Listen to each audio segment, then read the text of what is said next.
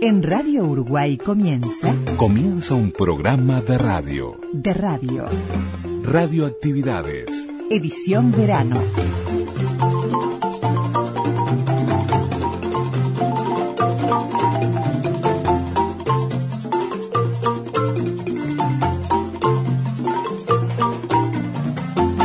Y comenzamos el programa de domingo con Sofía Gabard.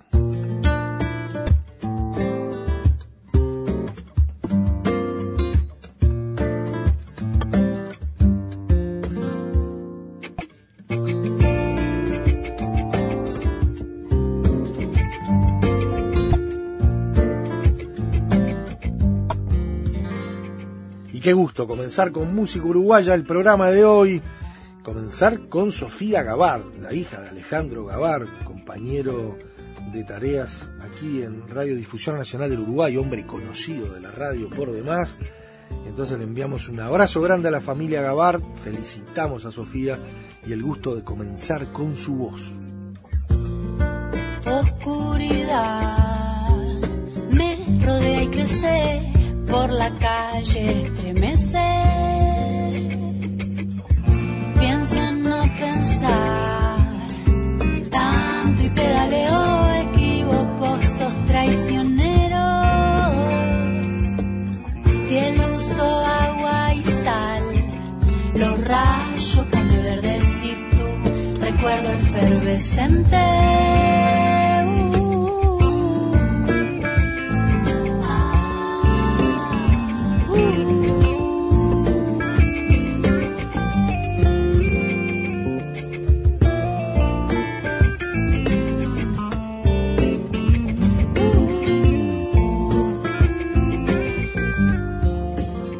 Y así le damos la bienvenida a Radioactividades, domingo 19 de enero 2020, edición verano de Radioactividades.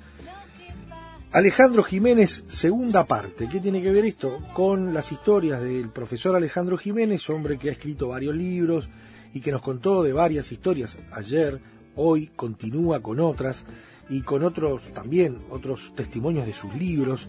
Es un hombre de radio, hace una de las columnas de, de, la mañana de Universal. Así que el gusto de tener a Alejandro nuevamente y además ya pasar un aviso. El viernes próximo, viernes 24 de enero a las 20 horas, eh, se, va a desarrollar la presentación del nuevo libro de Alejandro Jiménez, de Ilustrados y Valientes. Esto va a ser en la azotea de Aedo, eh, allí en Maldonado, así que realmente los invitamos a los que puedan ir, un lugar precioso, pero también la posibilidad de, tener la presentación de primera mano de Ilustrados y Valientes, el nuevo libro de Alejandro Jiménez, reiteramos, viernes 24 de enero, 20 horas, en la azotea de Aedo. Pero bueno, más allá de Alejandro Jiménez y de este aviso, le enviamos un abrazo a él. El Derecho de Llorar, la novela, la radionovela en América Latina, el radioteatro, como más le conocemos nosotros, en esto del derecho de llorar, serie producida y conducida por Miguel Molina. Aquí tenemos el cuarto capítulo, historias que nadie oyó. Mucho menos nosotros.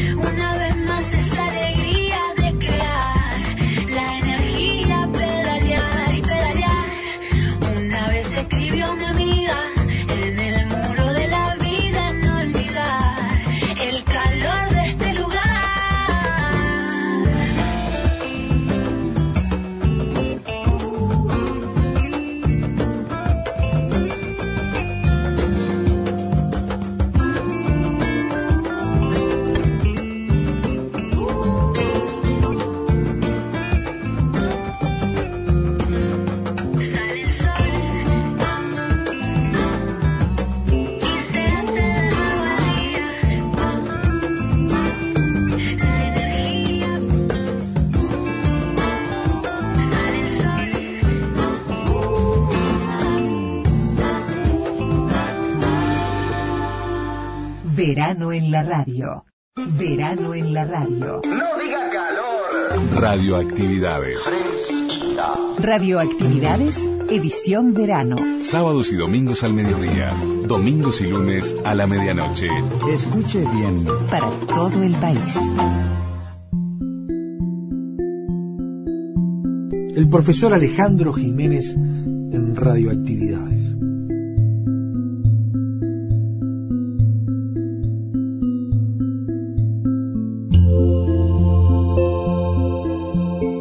Has tocado temas variados. Me acuerdo que, que tu- estuvimos conversando a propósito de la Fórmula 1. Mm. Sí, también. De, de- de- contanos alguna de esas crónicas de que, que realmente te, te debe haber costado mucho buscar algún material, más allá de que vos tenés, Sí, pero sí, yo tengo mucho y mucho eh, hablo de temas que ya escribí en mis libros, tengo ocho libros míos, después algunos de autoría. Pero voy a contar algunos muy, muy breves que, tienen, que, que son realmente fabulosos. Por ejemplo, este, hablé sobre Idearte Borda, el único presidente asesinado en agosto de 1897, el único que fue muerto durante su mandato, el único magnicidio. Y a partir de allí surgió una nota en televisión que me llamó Carolina Domínguez, que ahora está en España, Carolina, pero que fue una de las primeras con, eran Camila y ella en De Taquito, ¿no? Capaz que la recuerdan Canal 10, Canal 4, Carolina. Y, y me llamó y, y a partir de mi nota consiguió a un descendiente de Arte Borda que tiene incluso eh, objetos originales de Arte Borda, como por ejemplo la banda perforada por un balazo. Corta increíble.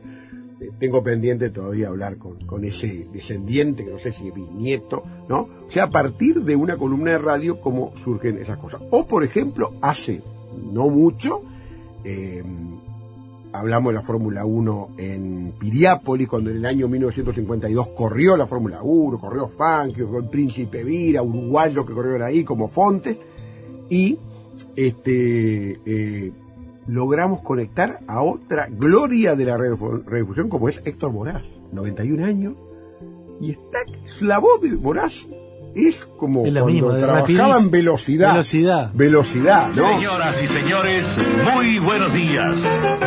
Ya damos paso a Velocidad 96, el programa pionero de los encuentros matinales en vivo.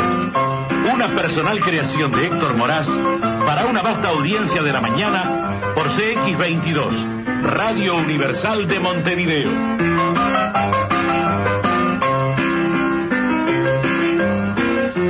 Amigos? Muy buenos días en esta mañana del viernes 12 de julio de Incluso conseguimos hasta un 1996. afiche, no conseguimos en la radio.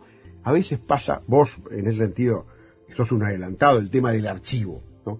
Increíblemente la radio no tenía, no tenía la voz. Yo te digo, yo quería que sea la cortina, algún, alguna cosa, alguna entrada al comienzo del programa. No, No, además no. en su radio, ¿no? Sí. Ahí está, por eso mismo, ahí por la misma y, y no, y al final conseguimos un afiche, ¿no? De velocidad de cuando lo hacía Moraz. Estuvo hasta 2012, o sea, no hace tanto estuvo. Vos me dijiste que incluso habías No, lo entrevistamos, sí, sí, sí. Sí, sí. Nos, nos recibió muy amablemente. Sí, él vive en Allá en ese Carrasco, está medio, medio retirado, pero se acordaba de todas esas, este, de, esas carreras que fueron en el 52, o sea, tenía 27 años, digo, y ahora tiene 91, o sea, una vida, ¿no? De, de- de aquello. No, y sin ninguna duda, digo, o sea, columnas que, que, que significan eh, estudiar, los domingos mañana yo me, me siento a estudiar, a organizar, ¿no? A, hacer un poco de producción, ¿no? O sea, este, porque eh, las cosas que a mí me gusta hacer radio es porque haces producción y eso tiene mucho que ver con la investigación histórica. La investigación histórica uno tiene que hacer producción, tiene que, sé, una, buscar una fuente, bueno, de, de, de tal tema, tengo que buscar una fuente, bueno, en la radio es más o menos parecido, vos para, querés encargar un tema, por ejemplo, en tu programa, tenés que, buscar a alguien que hable de eso y eso significa producción, buscar, eh, a ver si la persona quiere hablar, eh, este, y eso es una de las cosas que se emparentan entre la investigación histórica y lo que es la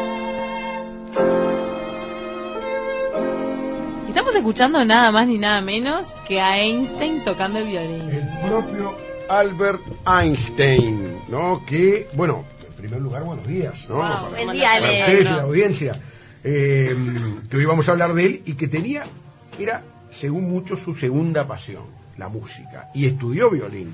Y allí lo tenemos en esa obra de Mozart, que él este, está allí ejecutando el violín. O sea, eh, quedó ese registro. Eh, bueno, para hablar de esta llegada de Einstein al Río de la Plata a partir de... ¿La radio ha estado presente o todavía no? No le llegó el turno todavía en cuanto a alguna crónica de radio. De, de radio, ¿en qué sentido? No, de la historia de la radio, de algún... Vos sabés que no me acuerdo. Tema pendiente. Sí, este, no, está bien. Hay, mirá, incluso la academia está investigando. Ahí, capaz que te sabés, este, Mónica Marona, que es una historiadora Sí. colega, está haciendo algo con respecto a los orígenes que está muy bueno, porque le da toda esa connotación de lo que significa la radio. Bueno, digo, podemos hablar, digo, pero eh, como ese surgimiento de la radio eh, a partir de la Primera Guerra Mundial, cuando tiene una finalidad bélica, pero que después se va transformando, ¿no? Este, y aquel, y aquel José Valle Ordóñez que genera el primer discurso político en noviembre del 22 en la campaña en la cual es electo Cerrato y que está esa famosa frase, bueno, dice que cayeron los cables, no se escuchó en el No se interior. escuchó, tuvo ¿no? que repetirla al otro Tuvieron día. que repetirlo y que cuando terminó, a pesar de ser un hombre moderno y un hombre, eh, puede decirse, eh, eh, renovador, dijo, por favor, sáquenme esta porquería. o sea que el hombre, a pesar de, de ser un, eh, un- un- crear el Uruguay modelo, Uruguay moderno, igualmente le- le- le- eso era bastante extraño para, para él.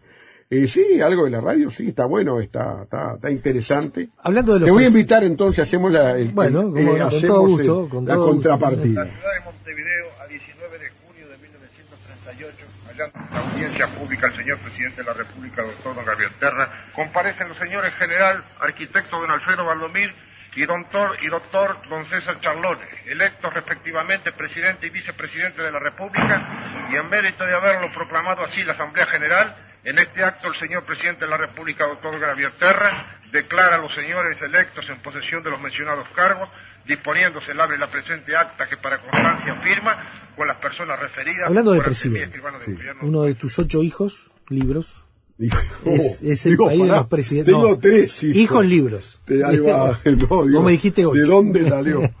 Y alguno en, en coproducción, esos... esos me pero uno de, uno de los que más impacto Sí, ha tenido es el de los presidentes. Sí, sin duda, sin duda.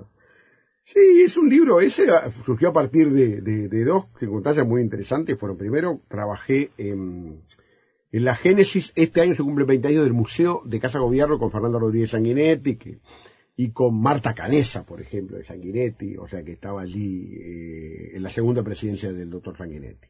Ahí trabajé en el año 99 y a partir de ahí, de ese trabajo, a partir de un ciclo que hice No la gente sobre presidentes, es un ciclo, es que surgió la posibilidad de hacer el primer libro que sale en el año 2000 que se llamaba Por mi honor, que es la el juramento de los presidentes en el país laico es por mi honor, ¿no? Surge quizás de aquí la frase Valle Ordóñez en la segunda presidencia cuando, cuando le hacen leer todo eso que juraba por los santos sacramentos y dice, bueno, ahora voy a decir que este ese juramento para mí no tiene ningún valor. Juro por mi honor. Y bueno, quedó, y hasta ahora se sigue usando eh, el juramento por mi honor, porque el Uruguay es un país laico, ¿no?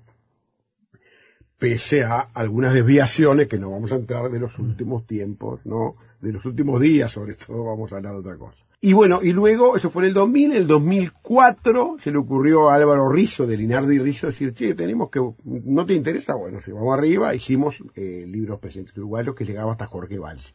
Y después lo fuimos ampliando, a 2005 lo, lo- lo ampliamos con Tata Bare Vázquez, que estaba electo, no había asumido, y en el 2015, 14 lo ampliamos a Vázquez y Mujica, y en el 2015 este, lo volvimos a, ampliar eh, ya con la segunda elección de Vázquez, que fue la última vez que lo hicimos.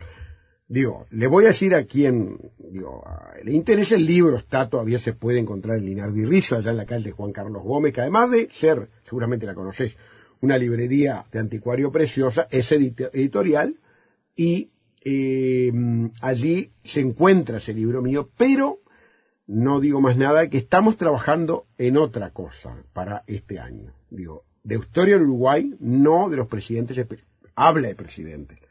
Es una vamos a hablar de historia del Uruguay eh, en, el- en el- lo que voy a hacer este año, mi edición de este año, ¿no? O sea, Como adelante. como adelanto, solo eso voy a decir, no más, o sea, esperen, Ni nombre ni tema. no, nada, nada, será para, lo que sé, entre las internas y las nacionales. O sea, en ese, Pero que tiene que ver con la historia en- política. sí, historia política y económica fundamentalmente. Vamos a hablar de otras cosas también.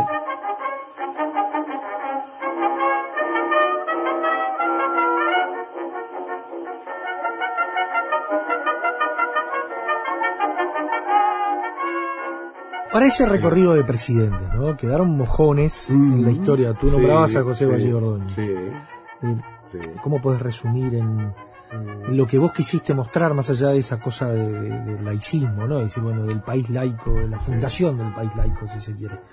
Eh, ¿Qué cosa más no podés decir? Un hombre adelantado, además con el tema de... Lo ejemplificábamos con, el, con la radio, Sí, sí, ¿no? sí, más allá de esa frase, eh, fue quien además pensó, ideó y llevó adelante este Montevideo que, que hoy se vive Sí, y, y las bases fundacionales de un Uruguay que hoy vivimos, ¿no? Sí. Eh, ¿Qué significó hacer ese trabajo, particularmente ese pedazo de libro con, con de Ordóñez. Digo, el, el Uruguay, eh, digo, a veces eh, las polémicas, sobre todo con el Partido Colorado, que es evidentemente Valle, digo, era Colorado, obviamente, digo, pero esa polémica que siempre, que, digo, si sigue siendo, ¿dónde está el vallismo? ¿A dónde está el vallismo? Alguno diga, ah, tal partido, tal otro, este, o no existe, o lo que sé, digo. Pero el Uruguay, o sea, no, vamos, vamos a ser claros, no lo político partidario. El Uruguay sigue siendo un país ballista. O sea, un país, o sea, el Uruguay es un país, pero ballista en sus, en, en sus hábitos, en sus costumbres, en sus tradiciones, es un país ballista, ¿no? El fútbol, ¿no? Que tanto nos gusta, ¿no? Este, el fútbol es, digo, no hubiera sido posible el desarrollo del fútbol, ¿no? Sin Valle Ordóñez, digo. Hay gente que dice, que dice, ah, no, pero eso está sobredimensionado. Otra vez participé, capaz que lo viste, en Netflix hay un, programa que se llama Becoming Champions, en inglés quiere decir quedando campeones. Hicieron unos mexicanos, vinieron acá, me llamaron, yo participé. Lo pueden ver en Netflix. Bec- Becoming Champions, quien, quiera, quien quiera verlo puede verlo.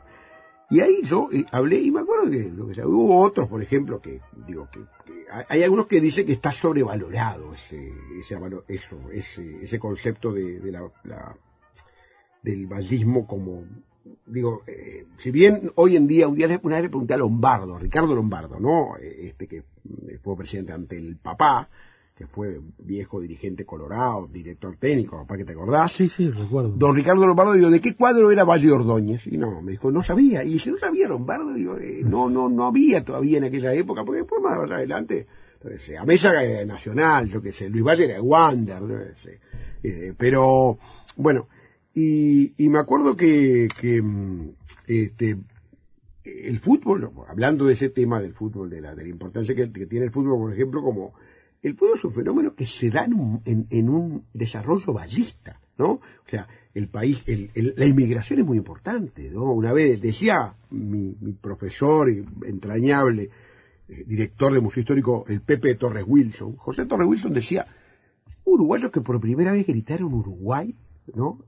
En el 24 y en el 28, cuando- y en el 30. O sea, ¿por qué? Porque habían llegado a este país y se hicieron hinchas de Uruguay, se hicieron uruguayos gracias al fútbol, ¿no? O sea, como una pauta cultural de la gran siete. Bueno, y esa pauta se da, evidentemente, en el periodo en el cual Valle Ordóñez tiene su acción. También la, el- la laicidad es claro de que el Uruguay es un país laico hace 100 años. O sea, y justo este año se cumplen 100 años de la aplicación de la Constitución de 1919, que es la que modifica la 1830, en la cual se establece la separación de la libertad de culto y la separación de la Iglesia y el Estado, porque la primera Constitución decía el Estado católico apostólico romano. Entonces, eso genera, evidentemente, eh, un modelo de país que hasta hoy en día este, está verdaderamente, sigue siendo el que existe y ahí a nadie se le ocurre este, cuestionarlo, ¿no? Por más que hay, evidentemente, que la Iglesia Católica sigue siendo un actor importante, ¿no? Lo es, pero eh, nosotros nos sentimos mejor los uruguayos siendo un país laico y hace ya 100 años, ¿no? Evidentemente. Una patria, el Uruguay. Un partido, el Nacional. Un jefe, Herrera.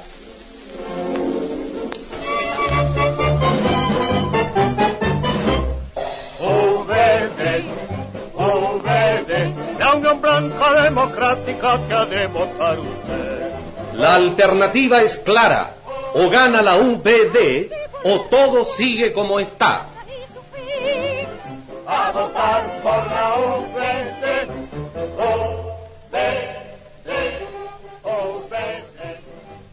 Todo o nada, dijo el oficialismo.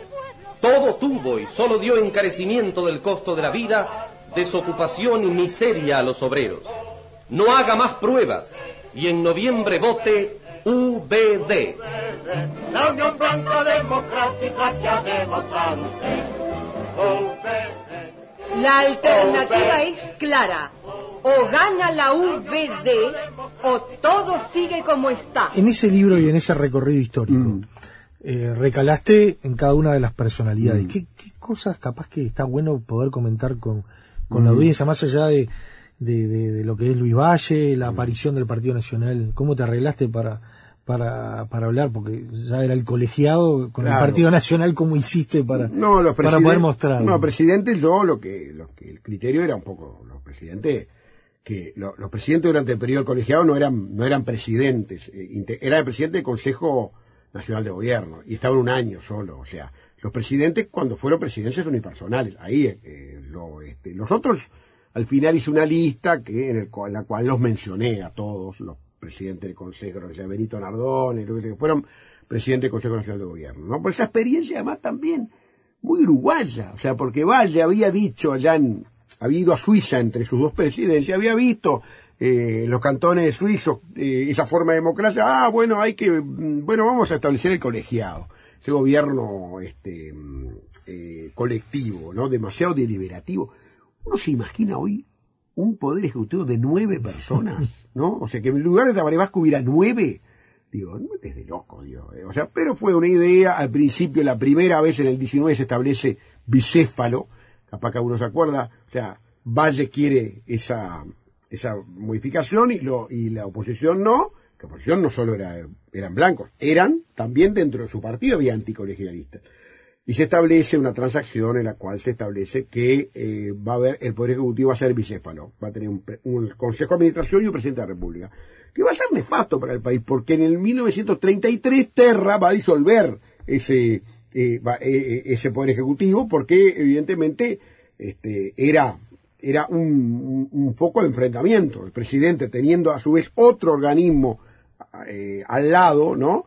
Eh, era un enfrentamiento continuo bueno, entonces al final el golpe de Estado Terra eh, surge para volver a la presidencia unipersonal. los principales institutos del Estado en lo que es relacionado con el desenvolvimiento de su economía y con los problemas de previsión social han resurgido en forma extraordinaria. El Banco de la República ha duplicado su capital y aumentado sus fondos de reservas en 21 millones de pesos. El Banco de Seguros del Estado ha ampliado sensiblemente sus operaciones, habiendo alcanzado crédito universal y potencia financiera. El Banco Hipotecario próximo a declarar su insolvencia antes de la Revolución de Marzo en los 50 se vuelve al colegiado, ¿no? En donde eh, el Herrera, por ejemplo, Luis Alberto Herrera, lo va a apoyar porque dice, bueno, yo lo apoyo porque es la forma capaz que nosotros podamos tener Partido Nacional de ser gobierno, que no eran desde Berro en el, en el siglo XIX, de la década del 60 al siglo XIX. Y ahí es que logran llegar al- a los dos gobiernos blancos de la década del 60, ¿no? O sea, hay un- una, una situación de que evidentemente eh, lo apoyan porque es la forma de llegar a, estar en el gobierno, por más que era una reivindicación ballista la del colegiado. Este, en el, 50 y- en el 67 se vuelve a la constitución, una constitución que es la que rige hasta hoy, ¿no? que evidentemente le da unos poderes al presidente que obviamente lo vivimos ni que hablar en la primera presidencia luego eh, las primeras, sobre todo, estamos hablando Gestido, Gordaberry, eh, Pacheco, Gordaberry, en donde, sobre todo con el Instituto de la Media Pronta Seguridad, uno veía que el presidente tenía un poder casi monárquico, y bueno, y eso también es un factor importante para entender lo que vino después, ¿no? Porque la historia tiene eso, ¿no? O sea, estudiar historia significa entender los procesos, pero también a partir de lo que vino antes y lo que vino después. O sea, eso nos da, porque eso ah, dicen, ¿cuándo hay historia? ¿A partir de cuánto? ¿50 años? No sé, lo que sé, esperar 50 años para hablar de algo como, eh, como algo histórico. No lo sé, pero lo que sé es que tiene, el, el- historiador tiene esa privilegio de decir, bueno, fenómeno, esto voy a investigar o voy a acotar acá, porque siempre el investigador acota en una, en un periodo. Bueno, pero lo que pasó antes y lo que pasó después, evidentemente, son eh, insumos que hay que tener en cuenta en, la en el momento de investigar.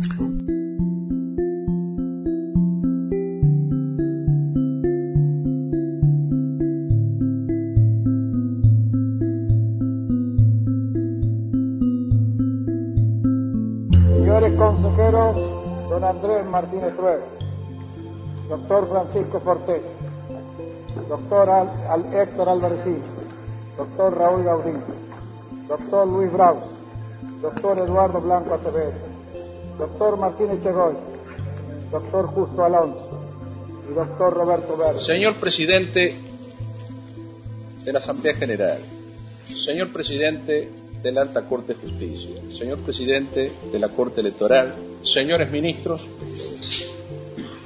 señores legisladores, señores inspectores de armas. Cuento tres y largo. Uno, dos, tres. ¿Qué tal amigos? Si uno vincula, y nosotros acá tenemos la deformación de ver todo a través de la Mm. radio, ¿no? Pero hablábamos de Valle Ordóñez y ese primer discurso radiodifundido que nos marcó en ese vínculo que tiene la radio con, con la política, eh, más allá de las campañas electorales, de sí, y demás, pero personalidades después que utilizaron la radio como para catapultarse políticamente. Y hay dos o tres que Sí, uno puede nombrar. Benito Nardone, Benito Nardone con la radio eh, rural, José. Germán Araujo, Sí, sí. eh, la- hasta el Pepe Mujica. Claro, no, no, sin duda. O sea, eh, tú fíjate, estás hablando, nombraste alguno, pero Luis Valdeverre estuvo, o sea, acción, o sea, era tener el multimedio, como se llamó Sí. pero acción era su diario y la radio Ariel. Este, Ariel, que era la radio en donde este, él eh, llevaba adelante su prédica cuando todavía existían las, las audiciones partidarias. No sé si existe, boca para que Y al llegado el momento, Sí. sobre todo en el interior, Sí. hay, hay. Hay alguna, pero ya la radio, como era antes, era No, no, no. un- lugar de exposición de ideas, bueno. Y ni que hablar, o sea que a, a la figura de, de, de Luis Valleverres con su, su, mm, su accionar, este, se va a contraponer, tú mencionaste, bueno, eh, hay tipos que fueron, por ejemplo, Maneco Flores Mora, por ejemplo, fue otro más de la radio, y ni que hablar, por ejemplo, tú nombraste a Chicotazo, ¿no? Chicotazo, ese hombre que, este, decía comunista chapaquince cuando hablaba de, de, de- de Luis Valle, ¿no? Este, y como, y que hablaba como lo- los, este, como los gauchos, porque quería captar ese pobre, a ese, a esa peonada, decía, esto es, un buraco para el país, por ejemplo, cuando había, denunciaba, por ejemplo, algo que era, que era algo ruinoso, un negocio ruinoso del gobierno, decía, esto es un buraco, decía, o sea, eh, eh, ni que hablar, o sea, eh, eh, esas formas eh, de, de llegar al, al, al, al- a lo que es determinado electorado. Y este,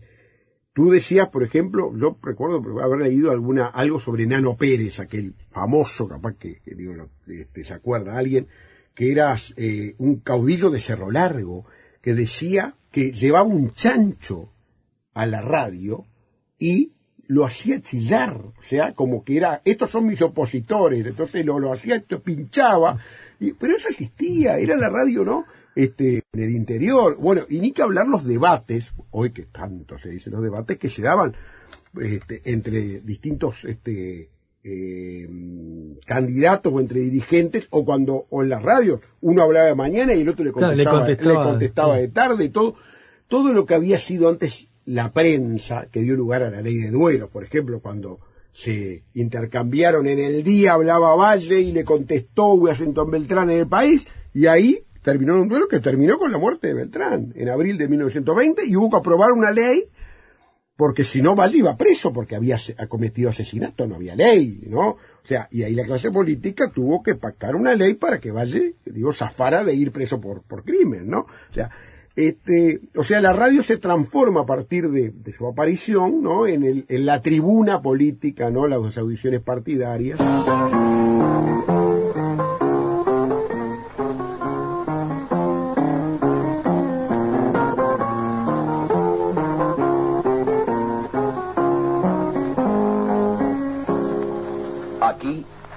CX30 y CXA30, la radio del Uruguay, transmitiendo en el año de nuestro pueblo.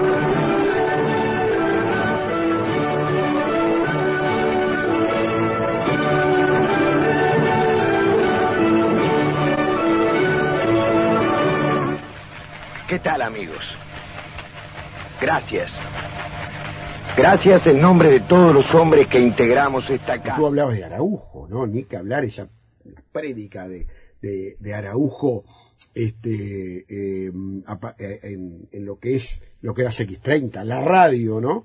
Y cómo él, este, hasta hoy en día se siguen subiendo audios en, en, en Facebook, por ejemplo, de lo que eran aquellas audiciones de, de Araujo, en donde, este, ¿qué tal amigos? Aquel, ¿no? aquel, aquel saludo que hasta hoy en día es una referencia para los que nos acordamos de, de aquella época. Vamos a festejar que este es el triunfo de la voluntad popular. Un abrazo. Y hasta luego. Chao. Cooperativa Bancaria, una institución al servicio permanente de sus afiliados, presentó.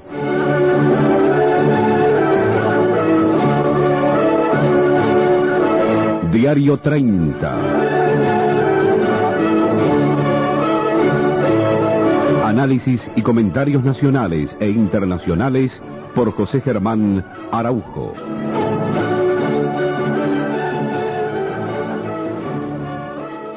Celebramos la palabra. Y en el último bloque de radioactividades, el derecho de llorar se hace presente. La historia de la radionovela en América Latina, el recorrido a través del archivo, a través de, de voces que, mm, que son testimonio de lo que ocurre en cada uno de los países o en los países que eligió Miguel Molina en la producción de esta serie preciosa, que es bien radial y que da gusto y viene como anillo al dedo a lo que es radioactividades y que nos acompañan este enero en este radioactividades de verano. Capítulo 4, historias que nadie oyó. Verano en la radio. Teatro de la Imaginación presenta en una serie de programas dramáticos las mejores creaciones del radioteatro moderno. El programa de esta noche se titula Naranjas a Valencia. En él se narra de manera más o menos verídica la historia fantástica de Timoteo Dexter, personificación estadounidense de todo fracaso rotundo y de todo éxito inesperado y fenomenal. Hola, amigo. Nunca creí que en el cielo hiciese tanto calor. Este no es el cielo. ¿Cómo que no? Quiere decir que estamos en el... No, no. Este es un término medio entre el cielo y el infierno. Una especie de anexo que el gobierno celeste edificó para dar asilo a los que son y no son, a los que pudieron ser y no fueron. Ah, aquí están todos los niños sin bautizar, todos los maestros de escuela y todos los vicepresidentes. Entonces este es el limbo. Exacto.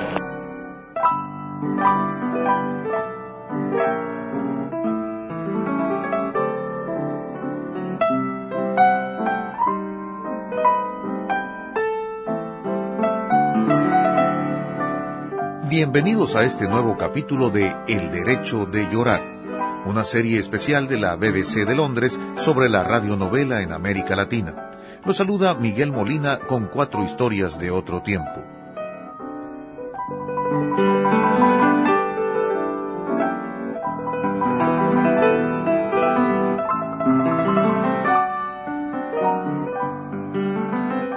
En el capítulo anterior hablamos sobre el día en que la radionovela comenzó a perder vigor. No se sabe si primero perdió público y después perdió patrocinadores o si fue al revés, pero la situación obligó a las estaciones a retirar poco a poco todas aquellas historias que se habían ido construyendo, como castillos en el aire, ante los ojos maravillados de la gente que llenaba estudios, como me contó don Vicente Morales en una oficina de radioeducación en la Ciudad de México. Bueno, aquí se hacían en público, casi todo. Bueno, en la época de, de, la radio en vivo que le decíamos. Apague la luz y escuche con Arturo de Córdoba. Dispare, Margot, dispare. El monje loco. Pero había, por ejemplo, el de Pedro Infante, ahí viene Martín Corona, pues era con público y mariachi y cantaba él. Eran tres cortes como antes, ¿no? La entrada, un corte para comercial, ahí se cantaba el jingle volvíamos a entrar con una música o entraba el mariachi fondeando a Pedro que empezaba a hablarlo y el público allá en un teatro estudio que habían 60, 70 gentes. Entrar al estudio era casi imposible, eran muy exclusivos los que le repartía uno el pase para que fueran a ver el programa. En esa época era ídolo enorme de México. Siempre estaba lleno fuera, ¿no? En la, en la calle. tumulto cuando trabajaba Pedro. Pasaba un tranvía en esa, en esa cuadra, pues a las 5 ya no podían pasar los tranvías ni los autos. Estaba atiborrado en la calle, tan imposible que cuando terminaba el programa, y si Pedro tenía algo que hacer de inmediato, lo brincábamos por otro edificio. De la azotea lo pasábamos al otro edificio. Para, ah, tiene un motociclista de, de planta, entonces él lo llevaba rapidísimo. ¿no? Pero si no tenía nada que hacer, se esperaba con nosotros a que se fuera toda la gente, ya como a las nueve, nueve y media, nos invitaba a cenar.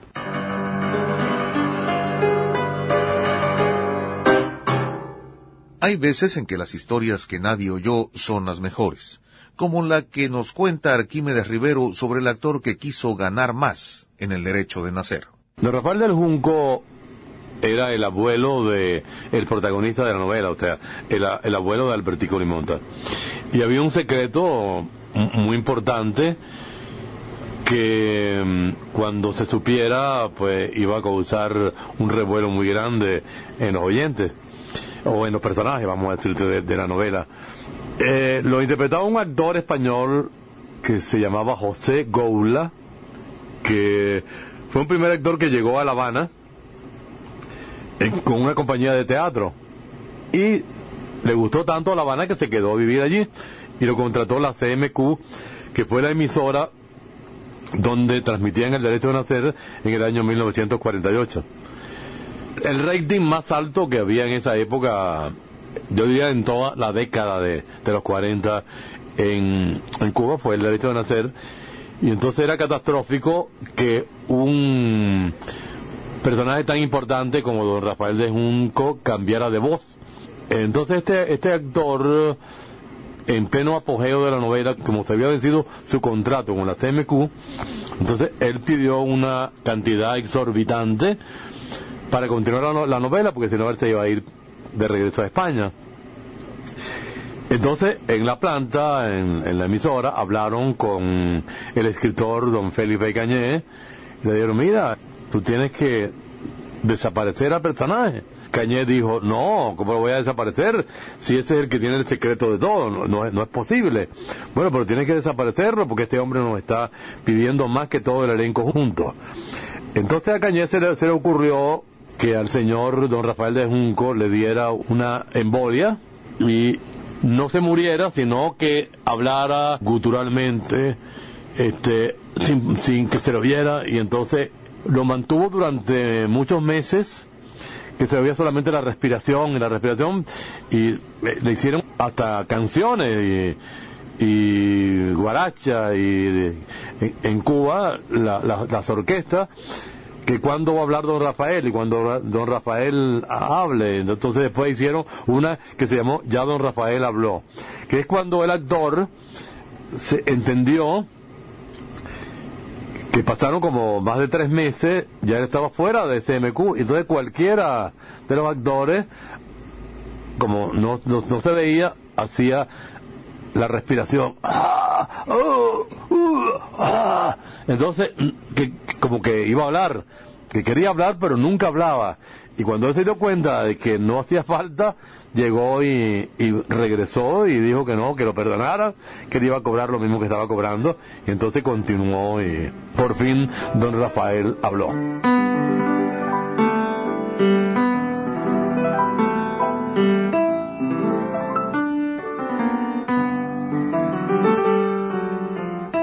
Otras historias trascienden la radionovela, aunque parezcan el argumento de una de ellas, como la rivalidad entre Libertad Lamarque y Eva Duarte, que hizo explosión mientras se filmaba la cabalgata del circo y cuyo recuerdo guarda Guido Borgatti. El papel principal era Libertad Lamarque, que seguramente la de conocer porque hasta hace poco fue la, la más importante de las actrices.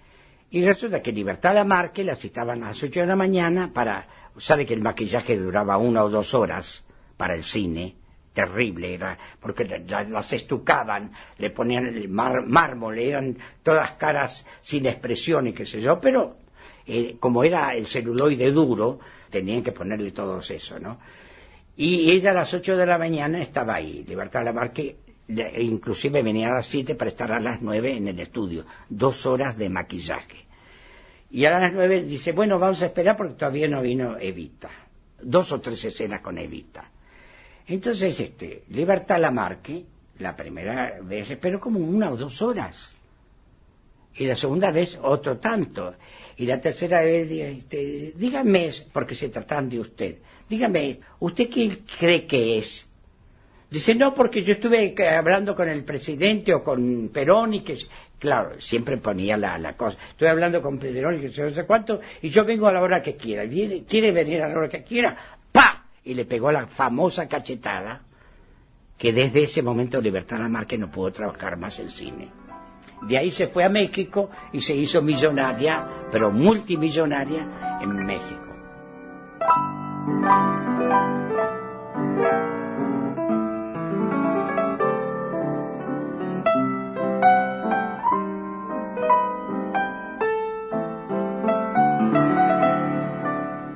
Y, en fin, hay episodios que son sencillamente inolvidables, como el día en que doña Cecilia Martínez bailó tango con Carlos Gardel. Gardel vino a Caracas y fue un éxito loco. Y yo tenía más o menos 20 días de casada y yo trabajé en una época con un señor Faraje que era el que había traído a Gardel a Venezuela anunciando los productos de belleza. Yo estaba tristísima porque nada, no podía ir a, a, ver a Gardel, que había sido mi pasión de niña. Yo sabía todos los cantos de Gardel, me lo acompañaba al piano, a la guitarra, veía cantando Gardel. Me llama Luis Faraje y me dice que me quiere invitar a una comida. Yo le digo que no puedo, que yo tengo 15 días de casada. Y me dice, bueno, tráete a tu marido. Llegamos a la comida yo en una emoción que no podía, la comida era para Gardel, pero una comida de hombres solos, era de despedida, se iba al día siguiente a Colombia, que fue su muerte. Había como 10 hombres de un lado, 10 de otro, y a la cabecera de la mesa estaba sentado Carlos Gardel con Faraje. Yo no podía evitar mirarlo, y se ve que él tampoco podía evitar mirarme. A mí me miraban, nos mirábamos, yo no le estaba coqueteando, yo estaba en estado de shock. Al rato veo que Faraje y él se secretean y veo que se para Gardel de allá y viene todo engominado como era él, que le faltaba nada más el tirolé, pero estaba bajo techo. Viene caminando, se acerca y le dice a Germán, que era mi marido en aquella época, Señor, yo quiero tener el honor de bailar con su señora.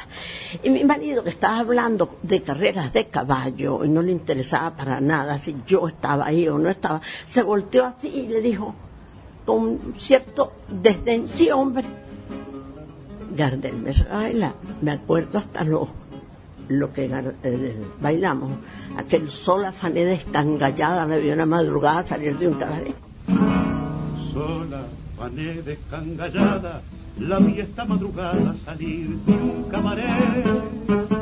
Placas, dos cuartas de cogote y una percha en el escote, bajo la nube.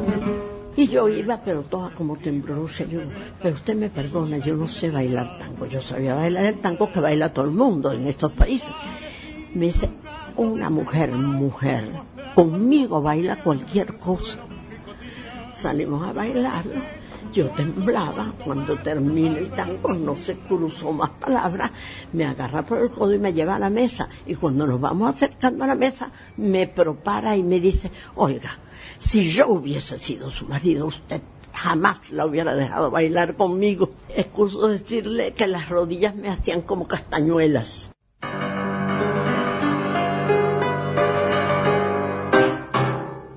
Como decíamos al principio de este programa, el género propició tantas historias como mitos y famas. Pero, ¿cómo se hace una buena historia? ¿Qué se necesita para escribir un argumento o para crear un personaje?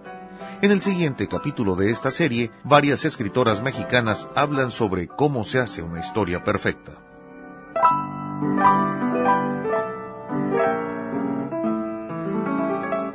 En el programa de hoy participaron por orden de aparición el elenco del Teatro de la Imaginación, el sonidista mexicano Vicente Morales, el actor y productor cubano Arquímedes Rivero, el actor argentino Guido Borgatti, la actriz venezolana Cecilia Martínez y por supuesto, en el papel de Miguel Molina, el propio Miguel Molina. Hasta la próxima.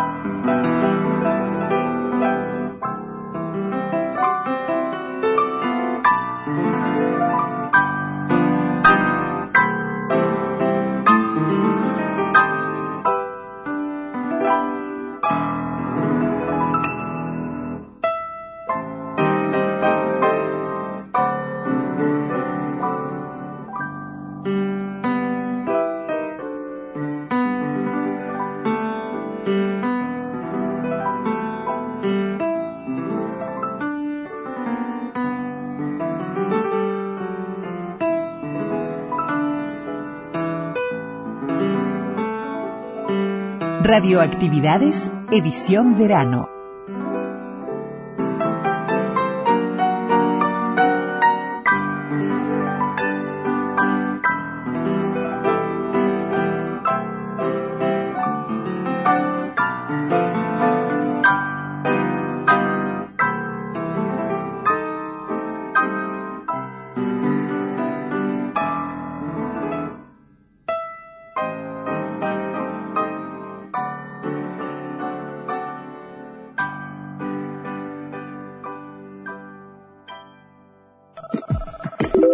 Facebook. Radioactividades. Radioactividades. Contenidos, adelantos y noticias.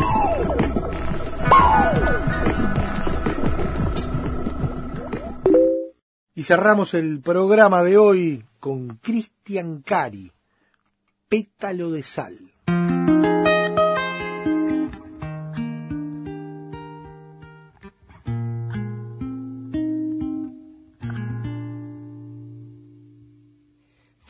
Pétalo de sal, la misma calle, el mismo bar, nada te importa en la ciudad si nadie espera. Ella se vuelve carmesí, no sé si es Baires o Madrid, nada te importa en la ciudad si nadie espera. Y no es tan trágico, mi amor. Es este sueño, es este sol que ayer pareció tan extraño, o al menos tus labios. Yo te entiendo bien es como hablarle a la pared. Y tú podrías darme. Cristian Cari, hombre del buceo, ya que hablábamos, ayer decíamos que con Alejandro Jiménez compartimos historias de barrio, eh, en buena parte de mi vida transitó allí por, por el buceo Nuevo Malvin, Alejandro Jiménez también, y la otra vez escuchaba una entrevista a Cristian Cari que, que él, no sé hace cuántos años que vive, yo creo que nació allí y sigue viviendo en el buceo como opción eh, y uno, yo recuerdo una de las cosas que dijo Tabaré Cardoso, que también vivió por ahí, que, que ese, la, el barrio de la infancia, y la infancia y la adolescencia, es ese lugar en donde eh, no voy a poder salir nunca, pero del cual nunca voy a poder volver. Así que un poco esa cuestión vaya bien vinculada a, estos personajes, Alejandro, Cristian Cari, que, que, nos une allí el hilo conductor del buceo de Nuevo Malvin y, por qué no, Huracán Buceo. El abrazo grande para todos, el deseo de que hayan disfrutado del programa de hoy. Continuamos próximo sábado y domingo. Eh, les recordamos la invitación para los que estén eh, veraneando en la azotea de Aedo el viernes 24 de enero a las 20 horas, Ilustrados y Valientes, en, en la presentación del último libro de Alejandro Jiménez allí. Así que los invitamos. Y en lo que atañe a nosotros durante toda la semana está Twitter, Facebook, radioactividades, los programas, crónicas, historias. Bueno, en definitiva ya la mayoría saben. Y si lo que, lo que no saben, vayan. Radioactividades, Facebook y Twitter. Que pasen una muy buena semana. Chau, chau. Imagino dando vueltas en el vecindario.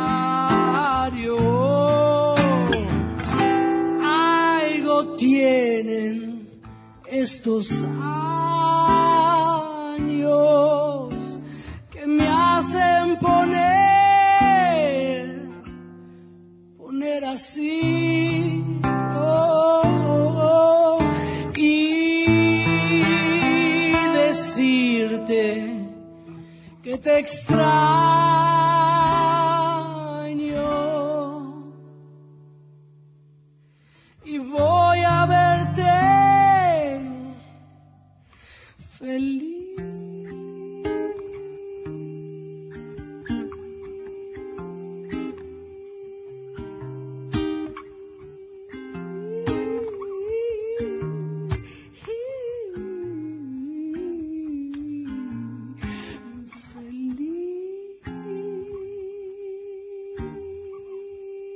Conducción, Daniela Ayala. Locución institucional, Silvia Roca y Fabián Corrotti. Producción y edición de sonido, Luis Ignacio Moreira.